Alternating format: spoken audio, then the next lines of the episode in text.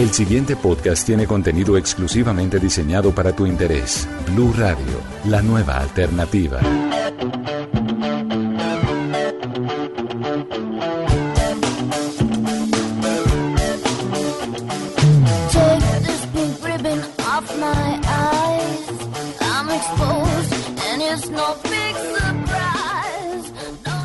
Hola a todos y bienvenidos a una emisión más de La Caja de los Cómics, el podcast de Blue Radio dedicado al cine, a la fantasía, al cómic, al anime, a las series, a todo esto que nos gusta, a todo esto que nos saca de la monotonía del día a día y que nos lleva a lugares mejores, a lugares donde todo es posible. Hoy vamos a comenzar a hablar de el Girl Power. Con esta música, No Doubt, Just a Girl, y es una música que nos lleva tal vez a una década que para mí fue grandiosa porque fue la década en la que viví mi adolescencia, los años 90. Y vamos a hablar de los años 90 porque es la década en la que está ambientada la película de Marvel, del universo cinematográfico de Marvel y de Disney, que es el preámbulo a lo que sería el cierre de los 10 años que llevamos viendo del universo cinematográfico de Marvel con la película de los Avengers Endgame. Se trata de la película de la Capitana Marvel, protagonizada por Brie Larson, con la acompaña también Samuel L. Jackson. Eh, está dirigida a cuatro manos, está dirigida por Anna Boden y Ryan Fleck. Eh, y es una película que ha dividido opiniones. A muchos les gustó, a muchos no les gustó. Algunos puristas eh, de los cómics dicen que cometieron un gravísimo error con uno de los personajes. Pero bueno, para eso estamos acá. Hoy vamos a hablar de eso a todos los que nos escuchan. Hoy me acompañan, ustedes saben que a mí me, siempre me gusta estar acompañado acá en esta cabina. Es muy maluco sentarse a hablar uno solo. Y me encontré con una niña, con una persona, acá en la sala de redacción que resulta que le gusta también el tema y la adopté. La recogí. Se trata de la señorita Paola. Paola, bienvenida acá. Paola, ¿cómo es que es? Paola Sierra. Paola Sierra, exacto. Está acá en Blue Radio y le encanta el tema y hoy nos va a acompañar precisamente por lo que es la película La Capitana Marvel y eh, esperamos que nos siga acompañando por acá, si no, Paola, bienvenida. Claro que sí, gracias Miguel por adoptarme, por recogerme. Am, bueno, y muy feliz de estar acá. Chévere, listo, arranquemos. ¿Quién es la Capitana Marvel? ¿En qué año apareció? ¿Cómo es la vaina de esta señora? ¿Quién es y a quién le ha ganado? Bueno, nos vamos a remontar a los cómics. Eso. Ella primero aparece en el año 1967 junto al Capitán Marvel En, el, en la edición número 12 de Marvel Super Heroes. Y este Capitán Marvel, que se hacía llamar Marvel, Kree. había venido a la Tierra a salvarnos de unos droides que habían sido activados por los cuatro fantásticos. Ahí está. Y resulta que este Capitán Marvel se enamora de Carol Danvers, que es una piloto de la Fuerza Aérea. Ah, y en una, mm, no sé, una misión, eh, él intenta salvarla de una explosión de reactores, se me olvidó. Bueno, la intenta exacto. salvar, Ok. Y en, ese, y en ese afán de salvarla, le termina dando los poderes. básicamente. Exacto, ok.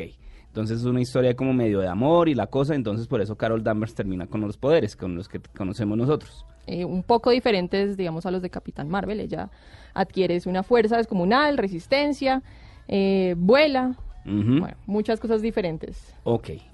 Esa es la Capitana Marvel de los cómics que primero conocimos como Miss Marvel, ¿cierto? Exactamente. Después ya con el tiempo, cuando el Capitán Marvel dejó de existir en los, en la, en los cómics de Marvel, hubo ahí como el litigio legal con DC por el nombre de Capitán Marvel, que Capitán Marvel en DC es Shazam, que también se va a estrenar o se estrenó, depende del momento en el que ustedes escuchen este podcast, eh, la película de Shazam, que también hablaremos de ella más adelante, o estaremos hablando en algún momento, a ver qué tal nos pareció. Eh, entonces ya adquiere el papel de, capitán, de Capitana Marvel, el nombre, y es como la respuesta a todo este mundo o movimiento, eh, no decirlo feminista, a mí no me gusta la palabra feminista, sino de empoderamiento de la mujer, de darle, eh, digamos, de alguna manera, el, el lugar en la sociedad que se merece a la mujer, ¿cierto? O, Totalmente de acuerdo. Exacto. Exactamente por eso cambió, digamos, un poco la historia ya en la película. Exacto. Entonces por eso nos la ponen como una mujer que quiere demostrar que también puede, que no eh, se va a milanar por nada, que también está eh, capacitada para hacer lo mismo que un hombre. Por eso es una eh, piloto de avión, ¿cierto? en la película. Hablemos un poco de la película, ha- hablemos un poco sin spoiler, ojo. Eh, vamos a estar aquí hablando en este momento sin spoiler. Más adelantico vamos a poner una alarma que nos va a avisar que estamos eh, que vamos a empezar a hablar de, con spoilers, entonces para que los que estén escuchando paren ahí, vayan y vuelven- ven la película y vuelven y los escuchan. Entonces, una película, como decíamos ahorita, ambientada en los noventas, que muestra a una mujer, Capitana Marvel, que vive en un planeta eh, y que hace parte de una fuerza, digamos, estelar, como de, ¿qué? Como de guerreros, una cosa así. Sí, podría ser. Ok, los, eh, eh, em, ellos hacen parte de una raza Kree y ella como que no tiene recuerdos, ¿cierto? Ahí qué pasa con, en- con- con ella. Ella, eh, ella amanece y no tiene recuerdos, solamente Ella sabe no que se está acuerda ahí. de nada. Ella está ahí, tiene que controlar un poder y quiere eh, hacer parte de activa de esa sociedad, por decirlo de alguna manera. Exactamente, está ahí con su mentor, que en este caso sería John Rock, Que es el actor Jude Law. exactamente, muy recordado. Si usted lo recordará mucho. Demasiado. Ok. Ella quiere hacer parte, exactamente, de ellos, de los Kree. Em, y en esto, pues, digamos, no tiene ningún recuerdo, solamente quiere hacer parte, solamente quiere como encajar con ellos, pero realmente no tiene, no tiene ninguna esencia la mujer en ese momento. Ella está metida en una guerra, que es una guerra, una guerra de, razas alienígenas, que son los Kree y los Skrull. Eh, los Skrull son una raza de marcianos, de- por decirlo de alguna manera, verdes y que se pueden transformar en cualquier persona o inclusive hasta en cosas. Y los Kree, digamos que son como los llamados a evitar que estos eh, aliens eh, se tomen los planetas y bueno, cierto, es más o menos la historia así en los cómics y en la, en la película es un poco similar. Eh, por esas cosas de la vida terminan agarrados, otra vez ella termina en medio de una batalla y termina en la Tierra, ¿cierto? Exactamente. ¿Qué pasa en la Tierra? En la Tierra eh, la capturan, digámoslo, los Skrull, y le intentan como meter los recuerdos, o algo así, digámoslo. Ujú. Despertarle. Despertarle los recuerdos. Y ahí, claro, ella empieza a ver que tenía una vida pasada, que no es la chica súper fuerte que es ahora, sino era una ser humano, común y corriente. y termina aquí en la Tierra, se encuentra con Nick Fury cuando todavía tenía los dos ojos Uh, y, sí. eh, y pues empieza como en ese viaje para descubrir quién es y para dónde va, por qué está ahí, a quién ¿Y le ha ganado y por qué tiene estos poderes. Esa es más o menos la película de la Capitana Marvel. Vamos acá a hacer una reseña, como ya la hemos hecho con otras películas, hacer lo bueno, lo malo y lo feo. Y para hacer lo bueno, lo malo y lo feo, ahí sí vamos a... eh, vamos a... ¿Qué? Pongamos de una vez la alarma para mostrarles, para avisarles a todos los oyentes que en este momento empezamos a hacer los spoilers. Esa es. Entonces, vamos a comenzar. Paola, lo bueno de la película, para usted. Bueno, es una película entretenida. Es una película entretenida, no despegas los ojos, a mi parecer. Y segundo, creo que tiene el mensaje muy claro de empoderamiento. No solamente femenino, o sea, de todos lados. Tiene un mensaje muy claro y lo muestran bien. Ok, eso es lo bueno. Eso las bueno. actuaciones, ¿qué tal le parecieron las actuaciones, la vaina, Bueno, el papel de Brie Larson? me pareció muy bueno. Bien, o sea, muy bueno. Usted salió contenta del cine. No, exactamente, no, pero estamos hablando de lo bueno, ¿no? Bueno, ok, eso es lo bueno de la película. Eso es lo Chévere, bueno. entretenida, bacana, ok. Bueno, para ti, lo A bueno. mí, para mí, lo bueno, lo bueno, primero, lo que estamos acá escuchando, la música, ¿cierto? Mm, Ambientada en los noventas, me Muy gustó, bueno, chévere. sí. eh, los guiños a los noventas. Eh, les repito, pues porque yo y seguramente muchos de los oyentes o las personas ya tenemos más de 30 años y esa época de los noventas para nosotros es muy especial. También me gustaron, lo bueno me pareció los efectos especiales.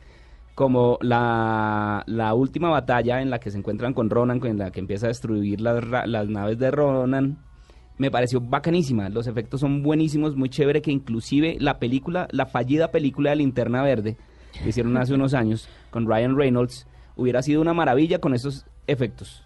O sea, si me están escuchando los de Warner, muchachos, este es el momento, ya hay cómo hacerla, háganla, vuélvanla a hacer, cojan los Green Lantern Corps y hagan una muy buena película. Así con los Por efectos favor, a mí me hicieron. gusta Linterna Verde. ¿La de Ryan Reynolds? No, Ah. el superhéroe. Ah, sí, no, No, la Linterna película Verde. es inclusive, terrible. inclusive algunos dicen que hay mucha similitud en Linterna Verde y la Capitana Marvel, sobre todo en el momento en el que recibe sus poderes. Ya estamos hablando con spoilers, ¿no? Ojo. En el momento en el que se da cuenta que la doctora esta es Marvel, Ujú. eh, Marvel, el, la, la capitán, el capitán Marvel, no Marvel la cantante. Ojo.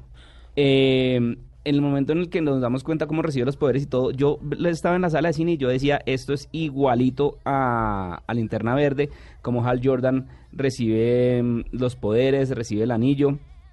Eh, Navin Sur, ¿es que se llama? No, ¿cómo es que se, me olvidó el nombre de- del linterna verde que le entrega el anillo a, a Hal Jordan. Pero bueno, me pareció igualito. Toma, mira, estoy muriendo, pero el poder, el poder está contigo. Tú necesitas, tú tienes que domarlo, no sé qué, y tú eres capaz de hacerlo todo. Eso igualito capa- calcado a, a, a linterna verde. Pero bueno, otra cosas que me gustó, el gato.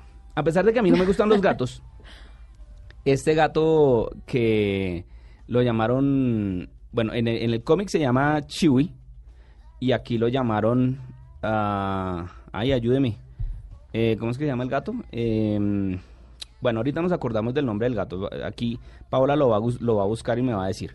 Pero el gato se llevó, se llevó, digamos que gran parte del protagonismo, porque todo el mundo ve el gato y dice, ay, tan lindo el gato. Gus. Eh, Gus, Gus. gracias, Gus. Ganso. Bueno, el gato resulta que no es tan gato, resulta que es unas razas extraterrestres que se llaman los Flerken y que le, le, le jode el ojo a, a, a Nick Fury. Cuénteme ahí. Tengo, tengo un problema con eso. A pero ver. ahorita, en lo malo. Bueno, ahorita hablamos entonces de lo malo. Y lo bueno, otra de las cosas buenas, usted me dice si sí o si no, fue la actuación de Samuel. Jackson. Perfecto. A mí me pareció bacanísimo porque es un, es, un, Sam- es un Nick Fury que no habíamos visto, pues de Nick Fury que habíamos visto en las otras películas del universo cinematográfico de Marvel. Es serio, es como Exacto. parco, es como rabón. Este es más jovial, Es- está más es- joven. Eh, no ha tenido tantas experiencias tan terribles como en las otras películas. No había perdido los dos ojos, Exacto. no había perdido uno de los ojos. Entonces, no, chévere. Y aparte que pues Samuel, Samuel L. Jackson es un gran actor. Entonces yo creo que Samuel L. Jackson es igual que Will Smith. Donde lo pongan, eso ya es garantía de buena película. Eso sí, no, no hay nada. Y otra de las cosas buenas que me parecieron fue el, los cameos de Stan Lee. Los cameos lo digo porque para mí hay dos. Uno, les recomendamos los que no hayan visto la película. Bueno, esto ya es con spoiler, me imagino que ya la vieron. Si llegaron tarde a ver la película, la embarraron porque tienen que llegar temprano para ver cómo el cabezote de las películas de Marvel, que es donde van mostrando los personajes y que suenan las páginas pasando de los cómics, hacen un recuento de todos los, los cameos de Stan Lee, ¿sí o no? Muy, muy emocionante. Realmente me apachurró el corazón cuando vi eso. Sí, le, le, le, ha- le hace uno como, ay, Sí. tan, bien, tan lindo el viejo, lástima que se fue. Muy Y que buen homenaje. Cierra con una frasecita que dice, thank you, Stan.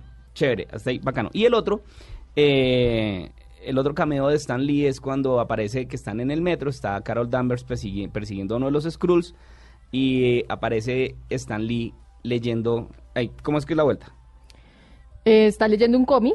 No recuerdo cuál fue el cómic. No, que está, leyendo, no, está leyendo un, un script, está leyendo un guion Sí. de una película que se llama Mallrats, que se estrenó Sí, precisamente sí. en 1995 y es dirigida por Kevin Smith, uno de los grandes ñoños de este mundo. Y, eh, y esa, esa película se estrenó y obviamente, ¿por qué es el guiño? Porque Stan Lee hizo un cameo ahí en esa película. Digamos que fue uno de los primeros cameos que hizo ya en Hollywood grande, no en sus películas chiquitas que hacían de Thor versus Hulk y esa cosa, no. Este digamos que fue uno de los primeros cameos grandes, eh, con Jason Lee, recuerdo mucho la imagen.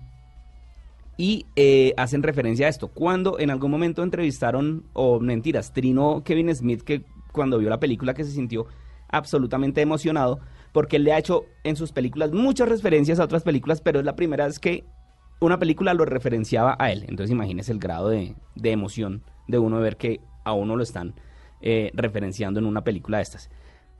Chévere. Entonces, volvemos. Eh, la música, los efectos especiales, el gato Goose, Samuel El Jackson cameo. actuación, el cameo y, pues bueno, todas las referencias noventeras, que yo no sé usted, ¿usted qué edad tenía en 1995? Un año. Ay, fue pucha. Vea, yo en 1995 ya tenía 14 años y yo me acuerdo mucho de in- intentar conectarse a internet por medio del teléfono. bajar canciones. Para bajar una canción de 3 megas uno duraba como 3 horas. Eh, navegar por Altavista. Me acuerdo mucho del Encarta. Me acuerdo mucho de por lo menos la, la música, la- la- los Bueno, carteles que Encarta era aparecen ahí. más... ¿Cómo? Encarta era, era también de mi época. Tampoco Pero se tan- le tocó Encarta 2002. A mí me tocó la primera, las de las primeras en las que Juan Pablo II todavía estaba vivo. Ah, bueno. bueno, eso es una gran diferencia. Todo eso fue lo que a mí a mí me gustó. Paola, alguna de las otras alguna otra cosa buena que quiera echar? Am, probablemente el vestuario me gustó. Ok. Bien logrado.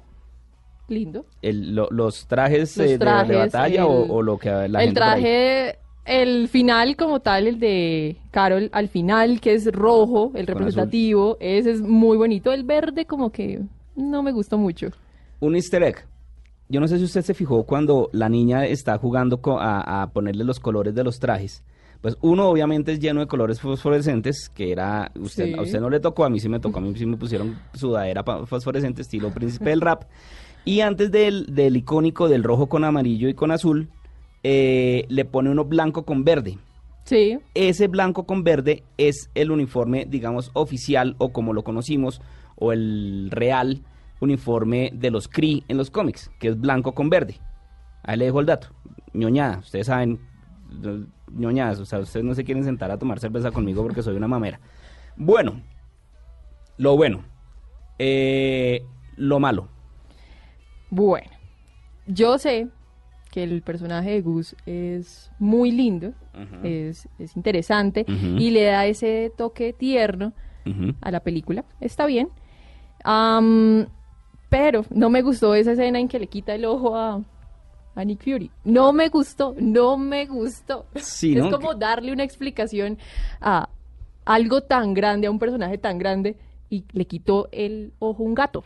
Todos queríamos, todos queríamos que Nick Fury perdiera el ojo, no sé, luchando contra algo. De, de hecho, me acuerdo. una en un- esquirla, no sé. En un cómic, eh, en el cómic original no dice que Nick Fury perdió el ojo en siendo soltado. Sí, claro, porque en él es una el- granada. Sí, no agente, estoy mal. agente de Shield y él le Ah, recuerdo bueno. mucho. Inclusive, Yo quería algo así. pero no. Yo no quería que un gato lo arañara y perdiera el ojo. Sí, no, aparte que imagínese la infección que tiene el gato para uno perder un ojo por un arañazo. No, de acuerdo, yo también estoy de acuerdo con usted, ese pedazo no me gustó. Eh, eso para mí fue una de las cosas malas que uno, que uno queda como que, ¿en serio? O sea, ¿a lo bien? Nah, pero bueno. ¿Y qué otra cosa mala? Bueno, ahí sí voy con la parte dramática. Me parece que la película fue muy dramática durante un largo tiempo en esta disyuntiva de Carol, soy humana, qué soy, no soy, dónde estaré y a dónde iré. ¿Quién soy? ¿Por qué estoy aquí? ¿Quién me trajo? Exactamente. Duró mucho y la parte importante que era como sacar la verdadera capitana Marvel, mostrar todo su poder y de verdad adentrarnos en el personaje de ella, duró tan muy poquito, muy poquito. Sí, como que nos quedaron debiendo, ¿cierto? Uf, uf. Sí, como que yo, yo también digo lo mismo. Duró mucho tiempo en la película intentando saber qué hace con todo su poder. Y, y al final cuando ya sabemos qué puede hacer con su poder, no, No lo muestra. no lo, no, sí, nos es, lo es algo muy corto, una batalla pequeñita, eh, de verdad, poderes que se supone que es la heroína más fuerte del universo. Que nos la quieren vender así los de, los de Disney y los Pero de no Marvel. la vendieron así. No la vendieron así. Es que eh, ahí viene, eh, ahí viene entonces lo malo, lo que yo quiero decir, lo malo. La manera en la que nos quisieron meter por los ojos a, a la Capitana Marvel es que esta es la mujer que va a llegar y mejor dicho, le va, como dicen, le va a partir la mandarina en gajos a Thanos. Y con esta película, como la mostraron, yo no entiendo cómo lo va a hacer. No, La no, verdad, no, definitivamente no, yo no veo claro, no sé, o sea, es, pues muy chévere, seguramente al haber recibido directamente la energía del tercer acto eh, y no se murió, pues eso tendrá algo que ver. Yo, mm, hilando muy delgado, yo digo, dentro del universo cinematográfico de Marvel que nos han mostrado, la única o el único ser que ha podido coger una gema con la mano y no murió fue Star-Lord en Los Guardianes de la Galaxia y él es hijo de un humano y de Ego que es un celestial. Entonces, mm, algo tendrán, algo nos quedaron debiendo ahí en la historia de la Capitana Marvel, porque cómo recibe el poder del tercer acto y no muere, lo resiste e inclusive le da poderes. Entonces, que no vayan a venir los de Marvel o Kevin Feige a decirme, no, tranquilo, que es que eso se lo arreglo con el, con el reino cuántico, porque todo lo van a querer arreglar con el reino Eso cuántico sí. y no, no, no, no, me muero la pena, pero a mí eso, ese Así pedazo no. es- no, o sea, o sea, la capitana Marvel sí, pero no así, como dicen. Exactamente. Otro cabo suelto, el tercer acto. Ya que estamos hablando ahí de eso. Eh, chévere que lo muestran entonces. eh, la, señora Cree llegó aquí a, a cacharrear con el tercer acto y estaban viendo. Pero entonces. Ok, ya sabemos en, en el primer Vengador, en Capitán América, First Avenger, llega Tony Stark y lo rescata al final de la película, ¿cierto? Bien, entonces ya sabemos, no sé qué, entonces ya lo reciben los de Shield, me imagino, y la cosa. Pero a mí me quedan debiendo parte de la, de, de la historia del tercer acto. Yo necesito saber cómo, cómo por qué lo tenían ahí como tan a la mano. Eh, Fue, venga, yo lo cojo y listo. Sí, o sea, y no- se no. lo traga el gato y ya. y termina aquí en la eh, tierra. Aquí eso fue. es otro, eso es otro de lo- Es- lo- lo- es terrible. eso es otro de los malos que yo tenía ahí en la lista. Muy buena la primera escena post créditos, claro, llegamos aquí, llega eh, la Capitana Marvel, a donde están los Avengers, que los queríamos ver, sí, claro, todos estábamos emocionadísimos. Nos meten a la Capitana Marvel en donde no la habíamos visto nunca y está ahí. Exacto. Entonces ahí llega, llega esta señora emberracada con cara de cobrador gota a gota. que, ¿Dónde está el negro que me hicieron a, a- a- a Nick Fury? Pum, y ahí se acabó. Entonces decimos, listo, no, esto aquí se va a, formar, pero ya, ahí esto quedamos. es. Entonces digamos que bien. Entonces son eh, casi una hora 50 minutos de película para esa escena post créditos. Que pasó más o menos lo mismo que con and the, Wasp. Es toda una película viendo estos manes haciendo chistes flojos y volviéndose grandes y chiquitos para que la verdadera parte bacana de la película fuera la escena post créditos, que es en la que vemos como eh, Scott Lang se, se queda en el reino cuántico y como el resto se desaparece con el chasquido de, Thanos. Entonces a mí me parece que eso mm, a mí me quedó haciendo falta. ¿Y sabe también que no me gustó? ¿Qué? La película no tiene un villano. No, no, realmente no. La película no tiene un villano. Marvel tiene el lío de que no tiene buenos villanos en la, en la gran pantalla. El único ha sido Loki y Thanos. Pero el resto no tienen un buen villano, una cosa que uno diga, uy, este man es tan malo que es muy bueno o alguna cosa así. No. Y esta, Capitana Marvel, es la misma vaina. Sí, definitivamente el villano, como lo querían presentar a John Rock, ah, fue tal vez como una burla, fue bastante chistoso al final queriendo retar a, a la Capitana Marvel y terminó totalmente en ridículo, en ridículo. Nunca había visto un villano así. Bueno, Absolutamente. Sí, probablemente sí, No, pero... seguramente sí, no, sí, lo hemos probablemente sí, Pero- eso redujo totalmente al villano a su mínima, mínima expresión. Sí, mal, mal, la hicieron mal otra vez, o sea, eh, el villano que creíamos, primero el villano que creíamos que era villano no, te, no terminó siendo tan villano, y el que no creíamos que era el villano terminó siendo un villano, pero que al final no es villano. Y entonces, ¿contra quién estaba peleando Carol Danvers? Contra ella misma, buscando encontrarse, eh, buscando un lugar en el mundo, porque es que ella fue rebelde, porque el mundo la hizo así, él- nadie la ha tratado con amor. Sí, no, no sé. eh. Ahí me refiero a tanto drama innecesario. Una cosa es contar una película, eh, uno necesita el contexto, pero alargar un drama, una tristeza, quién soy y para dónde voy, no. Aparte que la, la quieren como mostrar ruda, o sea, así con cara de ruda, pero, pero no sé, yo no le No termino dio de ese creer. personaje. Yo no le termino de creer a la, la rudeza de, de Carol Danvers. No, Es, no. eh, es eso, es eso, es mostrar tanto drama precisamente, precisamente por ese empoderamiento femenino que estaban tratando de hacer ver, de que ella pasó por diferentes momentos en su infancia, en su niñez, siendo bebé, por tantas cosas difíciles y al final se levanta empoderada. eh, pero en eso se redujo la película. Exacto. Como que la película es un larga, larga, larga para ver en qué momento de verdad coge, se pone el vestido rojo con amarillo y azul, empieza a romper naves y ya. Porque el resto no tenemos un villano, no sabemos una pelea, no, no- o sea, no, no tenemos como un eh, de verdad la motivación que tanto hablan las personas que saben de cine, que cuál es la motivación del personaje, cuál es la motivación de este eh, eh, protagonista que lo lleva de verdad en la... No, no la tiene, hermano, no la hay, no... Y más no- si estamos hablando de una película de superhéroes. Es que esa es la situación. Si a, si a ti te ponen en una situación donde está el villano, bueno, tiene, tiene la- las ganas de que va a ir a matarlo, va a ir a defender el planeta. Pero acá ella peleaba más Sí. con sus pensamientos, Sí, con como- ella misma. Por encontrarse a ella misma y todo. Y no está mal, pero yo creo que para una película de superhéroes no. No. Una película de trámite, insisto yo, una película eh, necesaria y pasajera antes de Endgame. que seguramente. Bueno, hablemos de lo feo. Uf. Tampoco la destruye así. Eh, bueno, principalmente creo que es eso, meternos eh, en algo tan forzado. Creo que la película se vio un poco forzada.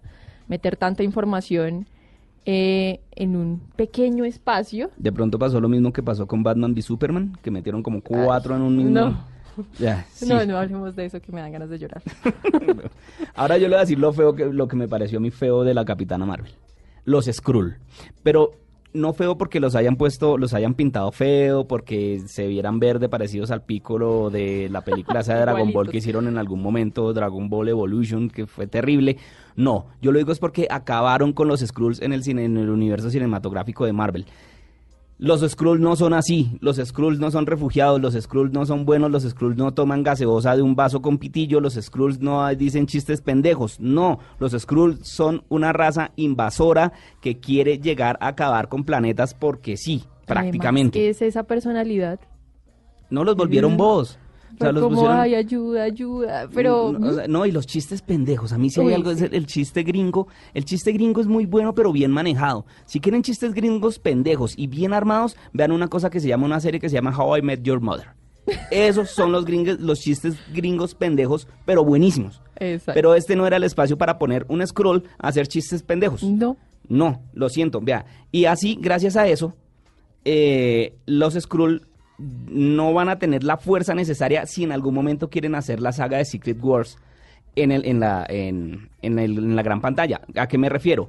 En los cómics hay una saga que se llama eh, Secret- Invasion, perdón, no Secret Wars, sino Secret Invasion, que es eh, como los Skrull, como se convierten, como se pueden convertir en cualquier persona, cualquier cosa en algunos casos, eh, suplantan a muchos de los héroes de la Tierra. Suplanta- suplantan al Capitán América, suplantan a casi todos. Y eso genera una crisis y una guerra eh, para saber quién era, quién era real, quién no. Y es una gran saga, es una gran, gran saga que en cine se pudo haber aprovechado mucho. Y esto que hicieron con los Skrulls en la, en la Capitana Marvel, no sé, a mí me dejó muy mal sabor de boca. Dice Kevin Feige en una entrevista por ahí que leí que no, que frescos, que así como estos Skrull eran buenos y querían a todo el mundo, eh, también había por ahí debería en, en algún momento, en algún lado del universo, en alguna esquina, Skrulls malos y que tranquilos, que no sé qué. Eso a mí me suena puro contentillo. Ya escuchándolo, Miguel, eh, se me ocurre algo feísimo, terrible, lo peor. Y es la falta de personalidad en un personaje.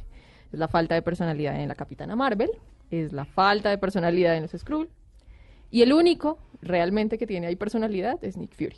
Porque es que es muy cool, como dicen ustedes Sí. ahora los millennials. Sí, no, en mi época no era decir cool. una chimba. Yo no digo cool. ¿Qué? no, yo no digo cool. Bueno. Pero, pero el man es una berraquera, o sea, ver el, el personaje de Nick Fury es una, o sea, lo, lo deja uno contento. En donde aparece Nick Fury, queda uno como chévere. Entonces verlo tierno a- a- haciéndole eh, caricias al gato y verlo también, sin embargo, dando puños y patadas, no, es, es, es un buen papel. Es un muy pero buen creo que es lo. Lo que más eh, alimenta la película. Sí, yo no sé, yo, El yo, gato tenía más personalidad que la capitana. yo lo dije por ahí también. Perdón. De los me- creo No que fue, la, me- atacada, fue pero- la mejor actuación. No, aparte que la capitana corría, usted no se fijó tal vez, o, o es que yo jodo mucho de pronto, corría como si estuviera en tacones. Sí. En la escena del metro, como que corría como, si en, como en tacones o como, Como en chanclas, como Bambi Como recién Bambi, nacido. sí.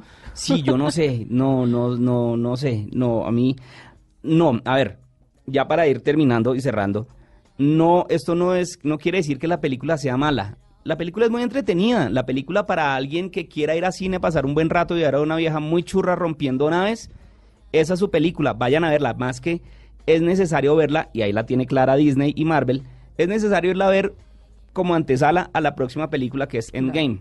Que en este momento, si los que, están, los que están escuchando esto, si no se ha estrenado, muy bien. Si ya se estrenó, me escriben y me cuentan qué tal les pareció.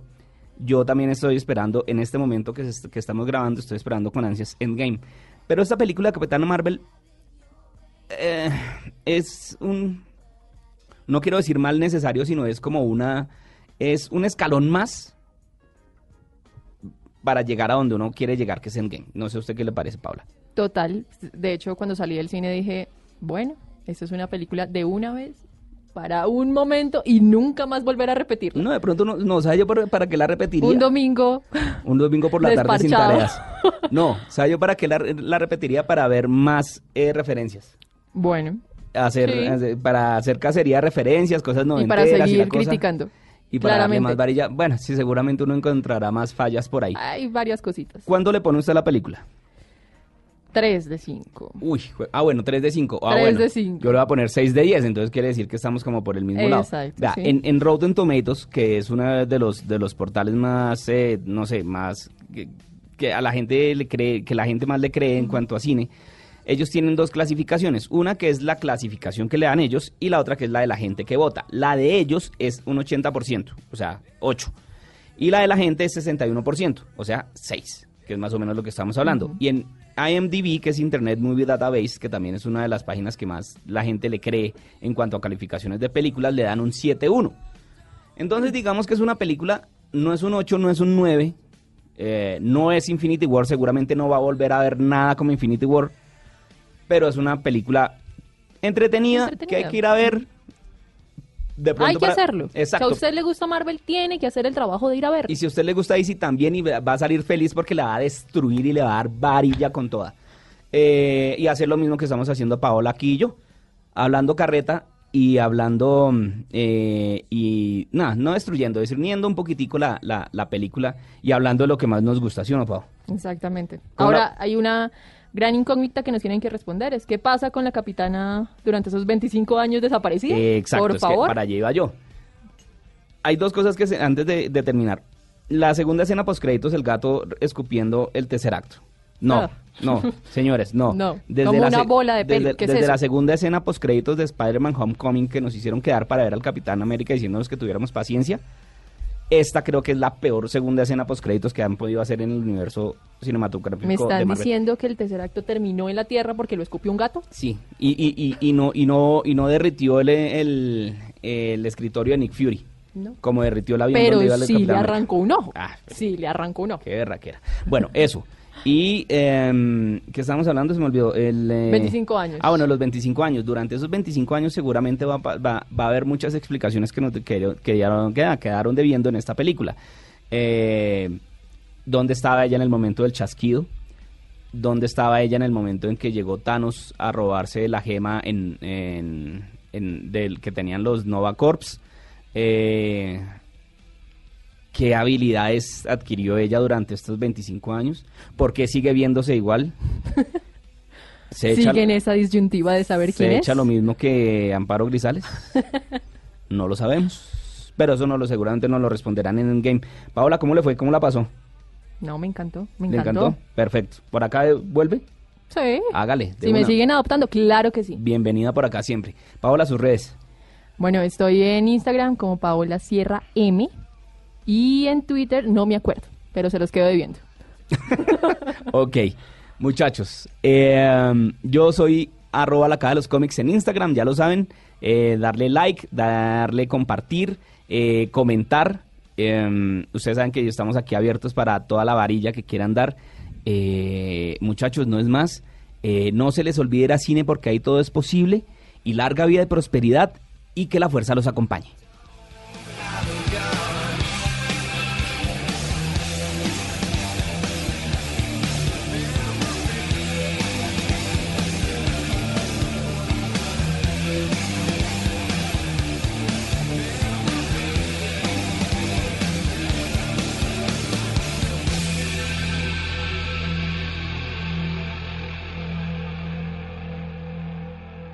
Para más contenido sobre este tema y otros de tu interés, visítanos en www.bluradio.com. Blu Radio, la nueva alternativa.